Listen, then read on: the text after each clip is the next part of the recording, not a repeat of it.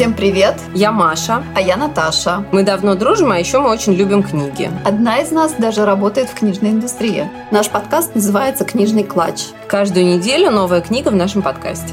Сегодня мы обсуждаем роман Оскара Уайлда «Портрет Дриана Грея». Так ли важна красота для успеха в жизни? Мы сегодня будем обсуждать портрет Дариана Грея. Оскара Уайлда. Его единственный роман. Больше он не писал романов. Да, и э, я, честно говоря, его прочитала, точнее, прослушала только сейчас. У меня раньше было всегда такое впечатление, что читать его в переводе на русский язык э, как-то негоже. Не, он а отлично переведен, кстати, на русский. Я читала на русском, там отлично просто. Ну вот, а я думала, что на русском не надо читать, а на английском, наверное, очень сложно. А оказалось, что на английский ты прекрасный. Да, прекрасный английский, замечательный. Я тоже вот сейчас переслушала на английском. Там еще очень хорошо прочитано, ну, в общем, классно. Да, поэтому язык абсолютно несложный. Читать лучше на английском, я русский. Да, согласна, согласна. Ну, я вообще всегда за то, чтобы в оригинале читать. У нас план первое содержание, потом мы поговорим немножко о модерне, дальше перейдем к дихотомии тела и души и закончим все немножко о метафорах. Роман довольно короткий, и сюжет у него довольно простой, если вот так вот чисто по сюжетной линии идти. Есть э, молодой человек, его зовут Дариан Грей. Он на момент э, начала романа, ему еще нету э, Мне кажется, 20. ему лет 16, Нет, нет, 17. ему, нет, ему 20. Ему 20. Ему 20 да, ну, и только-только исполнилось 20, ему еще, он еще не совершеннолетний, да, совершеннолетие наступает 21, он очень молод, он э, только вступает в лондонский свет, он довольно богатый наследник, но у него на тот момент еще есть опекуны, родителей у него нету, ну, в общем, он предоставлен сам себе, по большому счету. И он, вступив в лондонский свет, знакомится с э, известным художником Бейзелом Холлардом, который поражен его красотой и решает написать его портрет. Холлард довольно известный художник, у которого уже определенная слава есть, поэтому это, конечно, очень лестно. Ну и плюс его в свете знают, поэтому тоже, в общем, приятно. Помимо того, что он известный художник, он еще относится к лондонскому свету, то есть он не какой-то там бедный художник, он благородного происхождения, поэтому у него есть довольно довольно много высокопоставленных друзей. Один из них – это лорд Генри Уоттон. Насколько я понимаю, они учились вместе. То есть они знают друг друга много лет. Безилу и лорду Генри, ну, они тоже молоды, они чуть старше Дориана. Я полагаю, что им около 25-27 лет, не больше. Наверное, 30. Ну, может быть, но не больше, в общем. Ну, то есть они тоже довольно молоды. Автор их называет «молодые люди». Дориана Грея называет «мальчик», а их он называет «молодыми людьми». И вот э, лорд Генри приходит один раз к своему другу, художнику, и видит видит портрет Дариана Грея, который производит на него огромное впечатление, и он очень хочет познакомиться с оригиналом. Он хочет еще и купить портрет. Да, ну да, он сначала хочет купить портрет, но Бейзил ему говорит, что портрет не продается, потому что он принадлежит э, модели. И он обещал ему отдать. И тут приходит как раз э, Дариан Грей. Бейзил не хочет знакомить лорда Генри с э, Дарианом Греем, потому что он говорит, что Дариан очень юный мальчик, Ему, и он чист душой, и ты его испортишь своими гедонистическими убеждениями. А лорд Генри, он такой светский лев, циник, такой вот действительно гедонист, он такой очень саркастичный, он полон противоречий, он очень такой весь блестящий светский молодой человек, про которого почему-то говорят, что он порочен и что он такой вот нехороший и оказывает плохое влияние. Но э, вот в книжке, когда читаешь его высказывания, точнее вот слушаешь, конечно, все можно разобрать на мемасике. Просто вообще он великолепен. Лорд Генри великолепен. Это моя любовь. И Бейзел боится их знакомить, но тут как бы такая светская ситуация, что они оба оказались у него дома, он не может их не познакомить, поэтому он знакомит их. И Дориан в него сразу влюбляется, так сказать. То есть он сразу чувствует к нему огромное влечение в плане того, что он очень хочет с ним общаться, он очень хочет с ним познакомиться поближе, и лорд Генри ему в этом не отказывает. Тут же приглашает к себе на ужин, ну там к себе домой, в общем, они начинают встречаться в свете и становятся очень близки сразу, очень близкими друзьями становятся. Да, просто такая ситуация, что Дориан Грей всего скорее учился в закрытой школе, потом закрытый колледж. Да, он цвета вообще не знает. Да, да, он вообще не знает цвета, а тут перед ним такой блестящий светский лев, естественно, он ослеплен просто просто, и он тут же хочет быть похожим на лорда Генри, хочет с ним общаться. В общем, он очень сильно им увлекается. И они становятся друзьями. Через какое-то время, там показано, проходит месяц, и они вот вместе в гостиной, там в библиотеке лорда Генри, и Дориан его уже называет Гарри. Ну вот, если как бы знать английскую литературу, если знать, как они вообще там все друг с другом общались, на самом деле англичане довольно формальный народ. И учитывая, что лорд Генри, он вообще-то лорд, и, и вообще-то его лет на 10 вообще старше. на 10 лет его старше. То что, то, что Бейзил обращается к лорду Генри Гарри, это нормально, потому что они сверстники, они вместе росли. А то, что он позволяет вот этому юному, совсем молодому человеку, которого он знает всего месяц, называть себя Гарри, это на самом деле свидетельствует об очень близких отношениях. И мы можем только догадываться. И мы можем, неважно, это мы обсудим потом. Но, в общем, это подчеркивает, насколько они близки. И через какое-то время, ну вот проходит несколько месяцев э, после начала их общения, и вдруг Дорин приходит к лорду Генри и говорит, что он женится. Вернее, сначала, что он влюблен, а потом сразу там буквально на следующий день он сообщает ему, что он помолвлен с этой девушкой, в которую он влюблен. Она актриса, ее зовут Сибила Вейн. Она работает в каком-то совершенно задрипанном театре. Но он туда случайно забрел и увидел ее на сцене, и в нее тут же влюбился, потому что она невероятно красиво, и она его поразила своими актерскими талантами. Да, якобы он говорит, что она преображается, и каждый день да, он да, видит да. новую женщину. Да. И он э, делает ей предложение, а причем он долго ходит в этот театр, то есть она ну, мы все не знаем, уже знают. неделю или месяц. Ну да, долго. но все уже знают, что у нее вот такой поклонник появился, все понимают, что это человек из высшего света, что он богат, но он с ней знакомится довольно поздно. Она его называет принц Чарминг, и это у него такая кличка. И на самом деле он ей раскрывает, ну, как бы говорит свое имя, но это происходит буквально в день их помолвки. То есть она не знала до этого, как его зовут. Он просто Отлично. вот за ней ухаживал, а она сразу, ну, она тоже, естественно, в него влюбляется сразу, потому что, еще раз подчеркну, он невероятно красив. Да, скажите, вы согласитесь выйти замуж за мужчину, чьего имени вы не знаете? Подождите секундочку. Значит, представим себе ситуацию, что я актриса задрипанного театра, получаю 3 копейки денег. Она, кстати, ничего не получает, Да, потому что они в долгах, как да, они- шелках. Они с матерью в долгах. Выкупил, да, выкупил да, их да, фактически совершенно верно. хозяин театра. Хозяин, да, совершенно верно. У нее никаких ни карьерных, ни финансовых перспектив. И тут приходит блестящий молодой человек, невероятно красивый, из высшего света. И начинает за ней ухаживать. Конечно. А ей Даже 17 не лет знаешь. всего. Ну, ты даже не знаешь, как его зовут. Неважно. Это золотой билет, Наташ. Если выйти за него замуж, можно потом его никогда не видеть. Это не важно. Окей. Согласна. В общем, он собирается на ней жениться, и он ее решает познакомить со своими друзьями, с лордом Генри и с Бейзелом. И Я бы не сказала, что это прям познакомить. Он приглашает Ну, их он в их приглашает в театр, Он, чтобы на нее с ней посмотреть. тоже не знаком. Ну да, он с ней тоже не знаком, он только видит ее многократно, да, многократно видит ее в образе. И он решает привести их в театр, приводит. Они видят, что она действительно очень красива, но она совершенно ужасно играет. Вот в этом моменте непонятно, она реально ужасно играет? Нет, нет. Он же говорит, что она до этого хорошо играла. И все зрители тоже как бы реагируют на то, что то есть они все ожидали от нее совершенно другого. Она специально играет плохо. Лорд Генри и Бейзел настолько разочарованы, что они даже не дожидаются до конца спектакля и просто уходят. А Дориан дожидается до конца спектакля и устраивает ей скандал. Спрашивает, почему она так поступила, почему она так ужасно играла. Она ему объясняет, что теперь это не важно, потому что теперь она будет его женой. Она будет для него самой лучшей женой. И она поэтому не хочет больше играть и не будет больше это делать, потому что это совершенно не важно. На что он ей выдает э, тираду насчет того, что я вообще-то любил тебя только за твое дарование, а поскольку ты теперь не играешь, что ты для меня больше ничего не значишь, что же абсолютно вообще ло... неважно. Один раз плохо сыграла, все, все перечеркнуто. В общем, он говорит, что она для него больше ничего не значит. И уходит, оставив ее.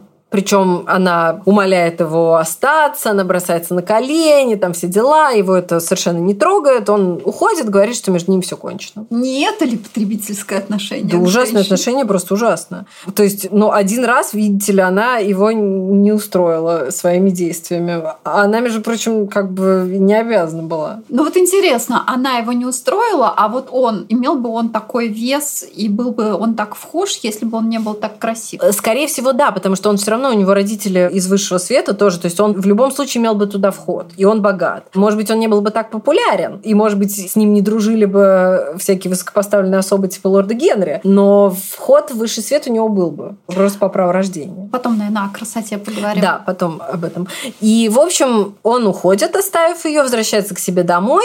Тут надо сказать еще про портрет, да, что Бейзил отказался продать его лорду Генри, отдал его Дориану, и он стоит в качестве украшения у него в гостиной, он на него постоянно любуется. Но еще плюс он в какой-то момент говорит, чтобы он Но там, там это важно. Да, в начале, когда он знакомится с лордом Генри, лорд Генри ему говорит э, такую фразу, которая на него производит гигантское впечатление. Он говорит, что ты должен беречь свою красоту, потому что ты невероятно красив. Береги ее, пока она у тебя есть, потому что красота недолговечна. И это производит на него просто огромное впечатление. Он говорит, что я вот отдал бы все на свете, чтобы сохранить красоту. И чтобы, да, я был молод, а портрет... А пусть портрет стареет вместо меня когда он возвращается домой, бросив Сибил, э, и вот этот, порвав с ней вот в этой безобразной сцене, он возвращается, смотрит на свое любимое украшение гостиный портрет, и вдруг видит, что портрет изменился. Что выражение лица у него на портрете стало жестоким. Это его очень сильно пугает. Он сначала думает, что он ошибся, что это какая-то оптическая иллюзия, пытается как-то в этом разобраться, но потом он довольно быстро понимает, что произошло. Что вот в тот момент, когда он выразил вот это свое страстное желание сохранить навсегда красоту, а чтобы менялся вместо него старел и становился отвратительным портрет, это желание каким-то образом исполнилось, и что теперь портрет — это отражение его души. Совершив такой вот жестокий поступок, он таким образом изуродовал свою душу. И он решает все вернуть. Он преисполнен намерение намерении помириться с Сибил Вейн, жениться на ней, поступить как благородный человек, но откладывает эту историю до утра, а когда утром он просыпается, к нему приходит лорд Генри и говорит, что Сибил покончил с собой. Дальше, на самом деле, не описываются какие-то определенные события, проходит довольно длительный период времени, проходит кажется, 18 лет. Да, проходит 18 лет, но там есть небольшая пауза, когда ему 30, а потом ему уже 38-39. То Ну, есть там ну, такое кусками Да, да, да. То есть э, повествование происходит кусками, ну, не описываются точно никаких событий, но в конце этого периода он встречается с Бейзелом случайно на улице. И Бейзел нам как бы дает ретроспективу того, что произошло за предыдущие 18 лет. А произошло следующее. У Дориана Грея, несмотря на его состояние, несмотря на его потрясающую внешность, которая всех к нему располагает, очень дурная слава. Есть люди, которые вообще не хотят с ним общаться, которые покидают общество, когда он там находится, которые не подают ему руки, которые с ним порвали всякие отношения и так далее. Почему это происходит, никто не знает. Какие-то ходят постоянно слухи о том, что он совершил какие-то страшные, неблагородные, некрасивые поступки, но каких-то доказательств нету. Он продолжает появляться в свете, у него по-прежнему куча друзей. Ну а те, кто от него отвернулись, ну отвернулись отвернулись. И Бейзел ему это все предъявляет. Он начинает называть имена тех людей, с которыми он был в какой-то момент близок, а потом разошелся. И начинает спрашивать его. Да, а главное, что кто-то из этих людей там чуть ли не покончил с собой. Да, кто-то покончил с собой, да, есть- кто-то удалился навсегда из света и так далее. А у Безила не то, чтобы есть какие-то права предъявлять Дориану какие-то претензии, но дело в том, что он уже давно признался Дориану, что он э, вот его полюбил за его вот эту потрясающую внешность, и что он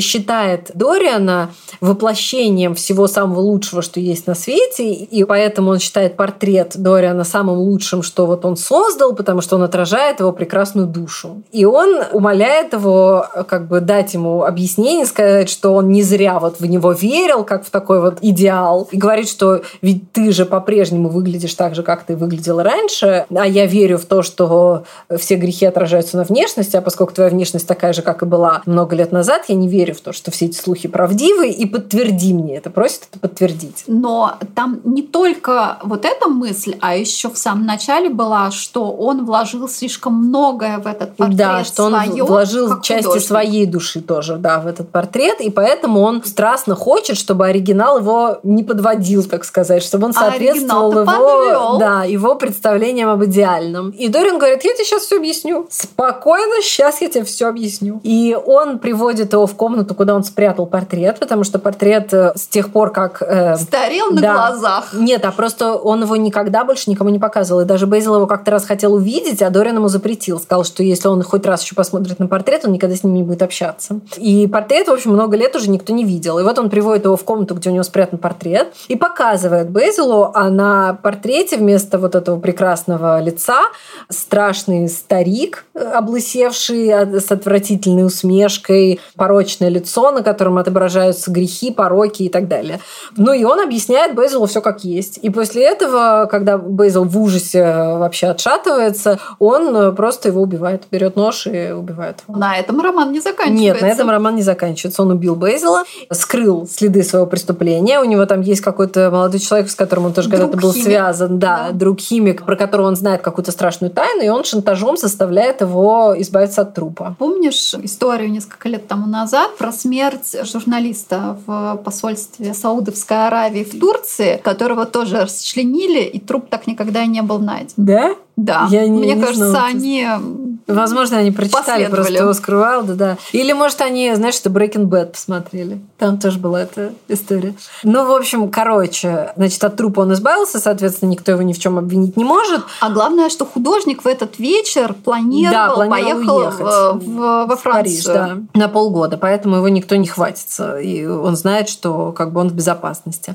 И дальше он, опять же, пускается в очередной раз во все тяжкие, отправляется в какой-то наркотический притон. И в этом притоне он случайно встречает брата Сибил Вейн, который... На самом деле уже на улице. Ну да, на- ну, в общем, там, недалеко. Встречает брата Сибил Вейн, который обещал отомстить за ее смерть, за то, что она покончила с собой столько лет назад. Кроме вот этой вот э, клички Принц Чарми, он больше ничего про Дориана Грей не знает, поэтому он не мог его найти все эти годы. И тут одна из э, старых проституток, которая оказывается в этом месте, называет его этой кличкой. И, соответственно, брат Сибил Вейн пытается его убить, а он э, говорит ему, что посмотри на меня, твоя сестра погибла 18 лет назад, ты же видишь, что мне на вид 20, ну типа того, и я никак не мог этого совершить. Таким вот обманом он спасает свою жизнь, но эта опасность все равно над ним висит, потому что проститутки рассказывают Джеймсу Вейну о том, что Дориан так выглядит уже много-много лет.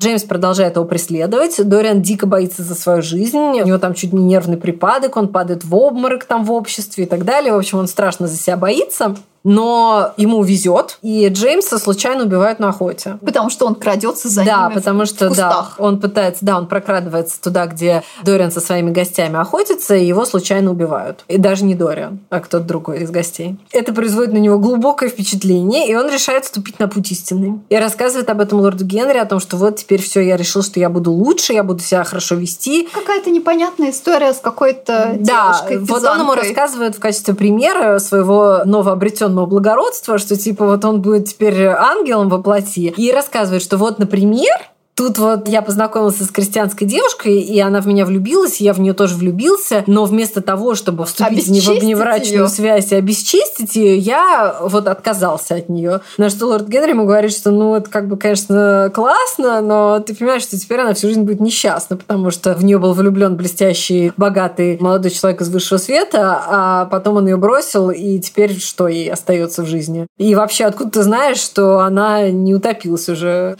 и не плавает где-нибудь в пруду, как русалка? И Дриан Грей решает проверить еще раз свой портрет, потому что ему кажется, что вот все-таки он совершил хороший поступок, и портрет должен стать менее отвратительным. Он, значит, приходит в эту комнату, где у него спрятан портрет, и видит, что портрет стал еще хуже. И он понимает, что на самом деле он поступил так не из истинного благородства, а именно вот ну, из корыстных целей, чтобы типа загладить часть каких-то грехов своих. И руководствовался он не благородством, а тщеславием и, в общем, страхом и так далее. И поэтому он решает, что раз портрет стал настолько отвратительным, и раз он уже убил творца этого портрета, то теперь ему нужно уничтожить портрет, и тогда все будет хорошо. И он хватает нож, э, разрезает портрет, но оказывается, что он убил сам себя, и он умирает.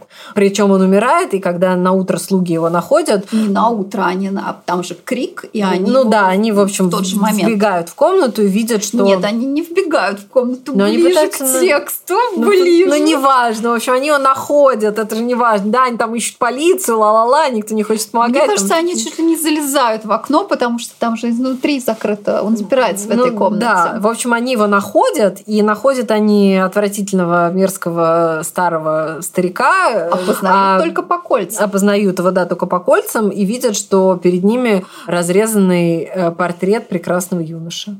Я дослушивала этот роман, когда э, бегала.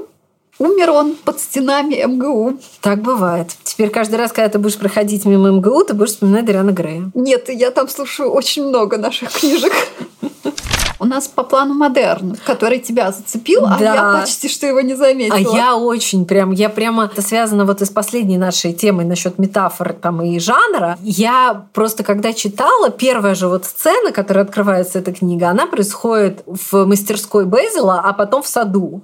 Там описывается, как сидят два молодых человека, они курят, они в прекрасно обставленной комнате, окруженные вазами с прекрасными цветами. Потом они выходят в сад. Опять же, там какие-то орхидеи, розы, маргаритки, там постоянно названия Цветы, цветов. кстати, часто Там бывают там. постоянно, там. везде, в, в любом интерьере, где они находятся, либо цветы в виде там нарисованы на одежде, на ковре, там еще где-то, либо просто стоят вазы с цветами. Дариан Грей заказывает орхидеи, у лорда Генри стоят розы, то есть там все время присутствуют цветы. И тут как бы я вот представила себе эту картину, и я понимаю, что это абсолютный модерн. Стиль вот этот архитектурный, дизайнерский, художественный. Это просто модерн в слове. То есть вот это вот то, что там рисовал там какой-нибудь Муха или кто-нибудь еще вот из этих художников э, того периода, то же самое Оскар Уайлд изобразил словами. То есть Ну, него... они там все бездельничали. Да, но вот эти плавные изгибы вот этого сигаретного дыма, который извивается, и цветы, и вот эти томные мужчины, которые возлежат там на атаманках и ведут томные речи. Это просто модерн в слове. У нас не будет такой возможности.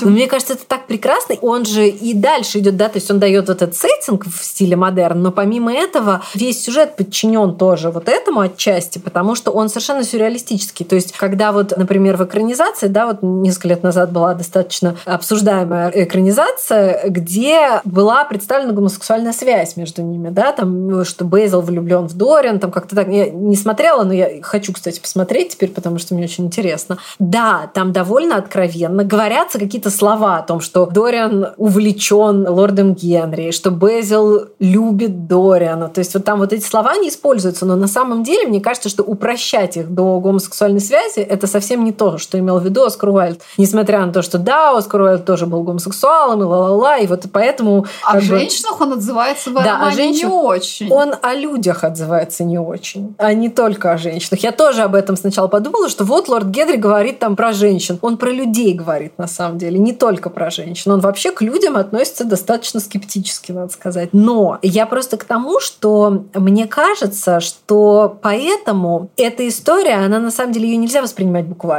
То есть все вот эти связи между ними, как и все эти события, конечно, да, там есть вот ну какая-то мистическая часть очевидная, да, что вот этот портрет, там душа и так далее. Но весь сеттинг, он все и все весь сюжет, он все равно аллегорический. То есть это все равно все нельзя воспринимать буквально. И говорить, что между ними была гомосексуальная связь, это сильно упрощать как мне кажется, то, что на самом деле имел в виду Оскар Уайлд. Он просто дает нам вот такую вот картинку в стиле модерн, которая вся полна вот этих вот извилистых э, линий и цветочных бутонов. И нельзя это воспринимать буквально как, ну, просто они друг с другом спали. Это не то, чтобы они не спали друг с другом, кстати. Вполне возможно, что между ними и была гомосексуальная связь. Но это лишь часть тех взаимоотношений, которые на самом деле между ними были. Потому что эти отношения аллегорические, отчасти фантасмагорические, как мне кажется. Перейдем к следующему, более А, конкретному. кстати, лорд Генри, ты же поняла, что он развелся в конце. У него- Он развелся, потому что его жена сбежала с другим. Да, но она почему? Наверное, сбежала с другим, потому что вполне возможно, что лорд Генри недостаточно внимания уделял. Там даже же описываются их отношения. Они хорошо жили вместе, практически не общаясь, практически и не общаясь, э, да. только в свете. А так они друг другу позволяли увлекаться чем кто хочет. И при этом, кстати, не сказано, нравилось ли это или нет. И, возможно, вот одно такое увлечение послужило поводом. Возможно, да. Но лорд Генри на самом деле хорошо к ней относится, как и ко всем, в общем, людям. Он вообще... Так, э, ты сейчас себе противоречишь. До этого он был скептичен, а сейчас хорошо. Нет, нет, мне кажется, что он такой человек, который не ждет ни от кого никакого особого благородства, но при этом он не испытывает никому никаких негативных эмоций особо. Он за ними с любопытством Да, наблюдает, да, как за он- кроликами. да, И, да. собственно, за Дорианом Греем он тоже наблюдает. тоже наблюдает, да. И вот тут вот, мне кажется, когда говорят, там очень много раз подчеркивается, что лорд Генри его совратил, что он его испортил, что он там вот его повернул в сторону, чуть ли не, знаешь, там перетянул на темную сторону. Я считаю, что это не так, потому что лорд Генри, что бы он ни говорил, он на самом-то деле ведет себя нормально. Он говорит какие-то, возможно, циничные отчасти вещи и, возможно, довольно смелые и довольно такие шокирующие отчасти, но при этом он ведет себя абсолютно благородно. Вот насчет ведет себя благородно или нет, я не знаю, потому что, например, он не поддерживает его брака с э, Сибилой Но он- Вейн. Да, ну как бы если бы он на ней женился, ну, то есть он не то чтобы Ну, против, когда уже да? женился, уже все. Нет, но я просто имею в виду, что, как мне кажется, да, совратить или там испортить человека может только человек, который сам порочен, а он сам не порочен. Он говорит. Ну, Я вообще не верю это. в, во- в то, что можно кого-то испортить. Если у человека нет склонности, Ну вот в том и дело. То в том он и как бы дело. и не испортится. Мне кажется, просто изображать лорда Генри вот таким, типа там же такое есть типа противоречие, что вот Бейзил это вроде как ангел, вот у него типа на плече сидят Бейзил с одной стороны, да, как ангел, а с другой стороны лорд Генри, который вроде как демон. Я считаю, что это неправильно, потому что, ну тоже это как бы очень сильное упрощение, потому что лорд Генри, да, он блестящий, он скептический, он саркастический, он весь из себя такой философ и так далее, но при этом он же может говорить все что угодно, но это не значит, что он ведет себя так. Ему бы не пришло в голову убивать, он не поступил бы так, если бы он увлекся актрисой, он бы ее не бросил так жестоко. Он не склонен к жестокости, в он отличие от склонен Дариана вот к такому любопытству, наблюдению Да. за тем, как будет падать другой. Да. И Ему ну, это очень интересно. Но дело в том, что он же ведь не знает на самом деле все, что делает Дариан Грей. Он же, он же не знает ни о каких его преступлениях. Да, он не знает. И когда тот говорит ему, что, может быть, это я убил, Да. он говорит, нет, я тебе да, не он, верю. говорит, он в это не верит, потому что он тоже на самом деле подвержен вот этому убеждению, что раз Дориан так красив, то он не может быть Порочен. безобразен. Давай о душе и теле мы уже тут говорили, и там с самого начала идет такой лейтмотив, что красота она важнее любых других качеств. Красота важна в жизни, мы не можем это отрицать. Это правда, да. Никуда не денешься от этого. И это абсолютно вынуждает нас бегать, Да. ходить к косметологу. И не только. Конечно, это большое бремя. Но здесь еще есть такая идея, что в красивом теле красивый, э, Да, красивая душа. И получается, что не только они это думают, но это на самом деле так и есть. Потому что вот то, что портрет становится отвратительным, получается, что если бы не портрет, то Дориан стал бы отвратительным, потому что его пороки обязательно должны отразиться у него на лице. Но мне кажется, только алкоголизм отражается на лице. А они думали, что да. Но с другой стороны, знаешь, если мы с тобой не убивали никого, может, и отразилось бы каким-то образом. Ну, это же сильное предубеждение насчет красоты, что она что-то за собой влечет. И у нас сейчас всякие разные там же исследования делают, насколько красота влияет на карьерный рост, на другой успех в жизни. И говорят, что да, влияет. Ну, на самом деле, ведь сейчас же такое время, что в основном люди, ну, пока как бы молодость сейчас длится довольно долго, слава богу, но в основном во время этой молодости, по крайней мере, люди, чем старше, тем они, как правило, лучше выглядят, да, не хуже. Не все, Жен- не все. Ну, большинство женщин, и, кстати, это даже замечала Джейн Остин, что в 30 лет женщина, если с ней не случалось каких-то там болезней или жутких несчастий, как правило, выглядит не хуже, чем она выглядела 10 лет до этого. И сейчас это практически всегда так, что в 30 женщина обычно выглядит лучше, чем в 20. Да, потому что в 20 она непонятно как красит Да. волосы, какой-то пирсинг, татуаж и да, все такое. и она еще не понимает, что ей идет, там и так далее, и так далее. То есть обычно женщины в 30 сейчас выглядят лучше, чем они выглядели 10 лет О назад. мужчинах я этого не могу сказать. А мужчинах нет. Мужчин чуть меньше, чем женщин, поэтому они считают, что им не обязательно прикладывать усилия. Их, кстати, не меньше. Уже нет. Уже демография меняется. Так, ребят, быстренько в спортзал все побежали. Реклама спортзала. Если у вас есть спортзал, приходите к нам, мы вас прорекламируем. Ну, вот что тебе больше всего понравилось? Мне больше всего понравился язык и вот эти вот рассуждения. Ну, мне Лорд Генри, конечно, нравится по-прежнему, как вот я... Тут, кстати, абсолютно не изменилось мое отношение. Если вот, ну, я читала книгу в юности, и я не заметила вот этих завитков, да, то, что я называю э, завитков в стиле модерн, я не заметила тогда. Но э, вот мое отношение к Лорду Генри не изменилось. Мне по-прежнему кажется, что это самый привлекательный персонаж в книге. Мне кажется, что он безумно интересный, что он очень мудрый, что в нем совершенно нет никакой злобы или там порочности, а он просто, да, он такой наблюдатель. Ну, это очень привлекательно. Ну, вот это была одна из таких книжек, от которых я просто не могла оторваться. Я ее слушала почти за поем один день. Да, она очень интересна. И, ну, честно говоря, мне было интереснее всего в те моменты, когда есть лорд Генри. Потому что когда рассказывается про то, как э, этот э, шнырял там по этим притонам наркотическим, это не очень интересно. А вот когда он в свете с лордом Генри, и лорд Генри так это лениво каждую фразу, которую можно просто, в принципе, записывать и использовать дальше, вот это все высказывать, вот это да, это невозможно оторваться. Безусловно, читайте Дариана Грея, старайтесь воспринимать его объемно, а не плоско, и будет вам счастье. Спасибо, что дослушали до конца. Мы будем рады вашим лайкам и звездочкам. А еще подписывайтесь на наш телеграм-канал «Книжный клатч».